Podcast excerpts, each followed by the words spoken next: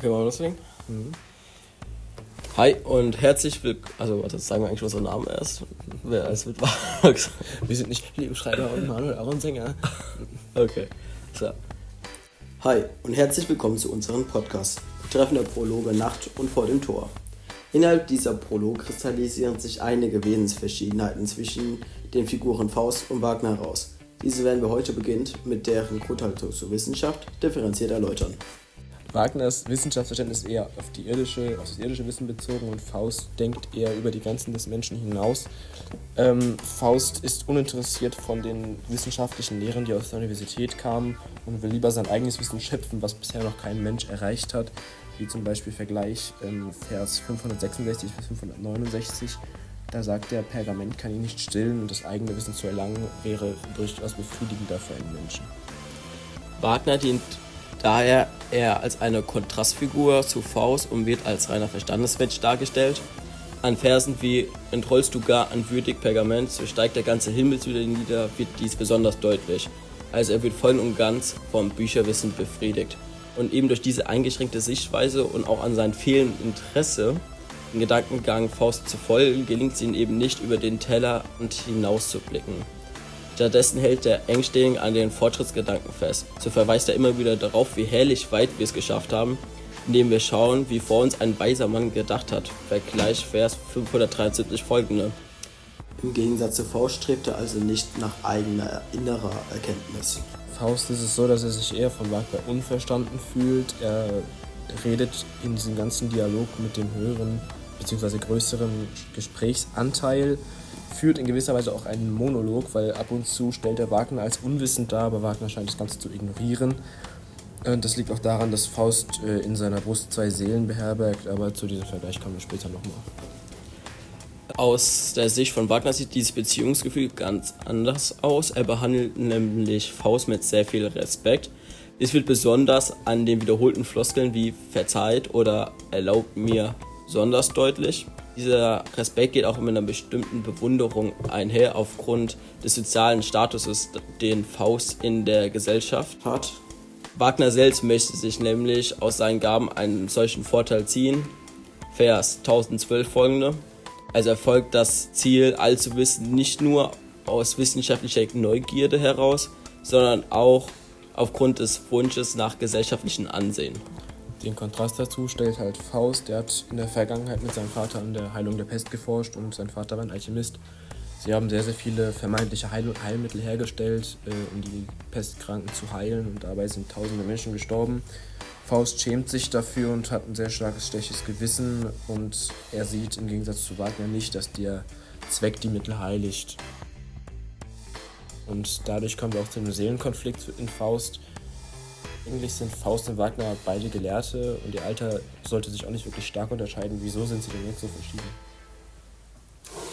Das liegt zum einen daran, dass Faust Wahrnehmungen und Wesenszüge besonders von seinem inneren Existenzkonflikt geprägt sind. So erklärt dieser selbst, dass zwei Seelen in seiner Brust wohnen würden und dass die eine sich gerne von der anderen trennen möchte. Vergleiche Vers 1111 folgende. So strebt die erste Seele nach der Haltung Faust menschliche Existenz. Diese hält nämlich in derbe Liebeslust an die Welt mit klammernden Organen. Vers 1114.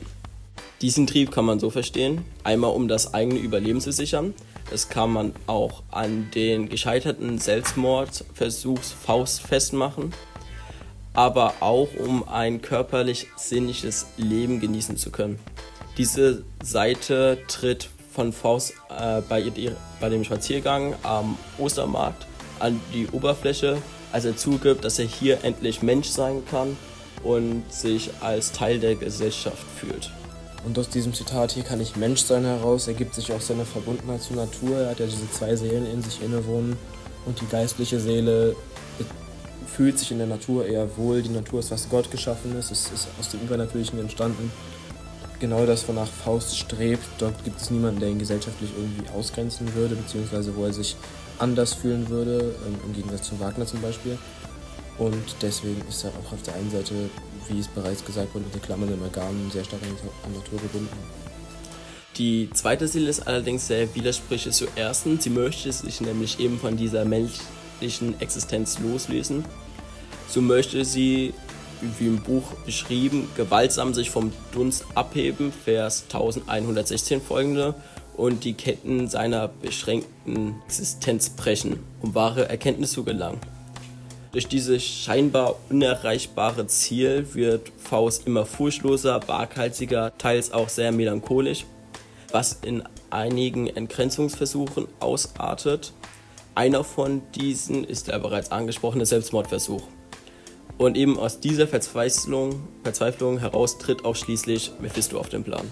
Also so weit zu gehen, dass es zum Selbstmordversuch kommt, kann Wagner nicht nachvollziehen. Er gibt sich wirklich zufrieden mit dem, ähm, was es auf der Welt an Wissen gibt und er findet daran auch seine Erfüllung. Deswegen in dem Dialog generell kann er eigentlich nicht wirklich nachvollziehen, was Faust da versucht, ihm mitzuteilen. Selbst wenn er sich in die moralische oder logische Situation reinversetzt, macht es für ihn schlichtweg einfach keinen Sinn.